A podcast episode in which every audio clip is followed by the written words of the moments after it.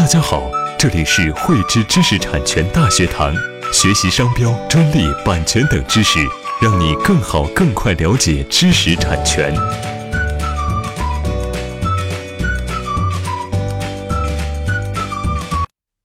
汇知识力两天智慧财富。大家好，今天与大家来分享专利权实施许可合同有哪些范围以及限制。最近呢，有非常多的网店的店家来向我们咨询，他们的商品被专利权人提起了这个投诉，他应该怎么去应对？也有一些呢是专利权人来向我们咨询，他的专利权被网店的店家实施了侵权，他应该如何去正当维权？在这里呢，不管是维权方还是侵权方，都不要着急，我们总要去找到一种方式处理以及平衡这么一件事情。在这种类型案件处理当中呢，我们达成最多的双方共识的，应该是专利权实施许可的一些约定。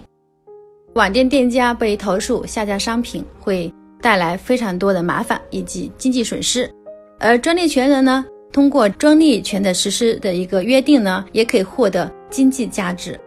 但在专利权实施许可当中呢，我们应该有哪些注意事项？有哪些种类？那接下来给大家分享。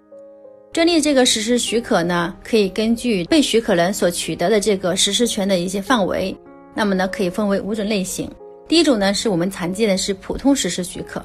然后第二种呢是排他实施许可，第三种呢是独占实施许可，第四种呢是封实施许可，第五种呢是交叉实施许可，一共是这五种类型。那我们先说一下第一个普通实施许可，是我们常见的普通实施许可呢，是指在一定时间内，呃，专利权人。可以许可给多人去实施他的这个专利，同时呢，他自己也可以去进行这个专利实施。这种方式呢，对于专利权人来说比较灵活方便。那我们再来看一下第二种排他实施许可。排他实施许可呢，是指在约定的时间或者是地域范围内，专利权人只允许一个被许可人去实施他的这个专利，但是呢，专利权人自己是保留了实施专利权的一个权利。我们刚才说第三种呢是独占实施许可，独占实施许可呢是指在约定的时间和范围内，被许可人享有独占实施许可这个专利权的一种约定，而且呢，专利权人本身都不得去实施这个专利。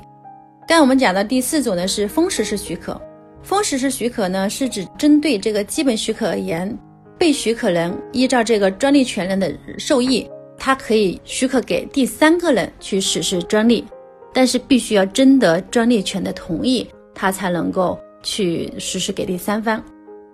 第五种呢，我们讲的是交叉实施许可。交叉实施许可呢，一般是发生在两个专利权人他在同一个产品上面都拥有专利，而且呢，专利价值呢又相当。这个时候呢，他们可以交叉对方来使用自己的专利权，达到共赢的目的。当然，这种呢也可以发生在专利权的这个专利价值的一个悬殊的情况下，也可以去实现。只是说我们可以去约定如何去进行利益分配的这个问题而已。那今天呢就与大家分享到这里，我们下期再见。如果说需要这个专利实施许可合同范本，可以留言，我们可以发送给大家。喜欢慧知课程内容的朋友，欢迎转发分享或在节目下方留言。还可以与我们老师进行互动哦，我们将每周定期更新课程，更多知识请关注“慧知知识产权”微信公众号，我们下期再见。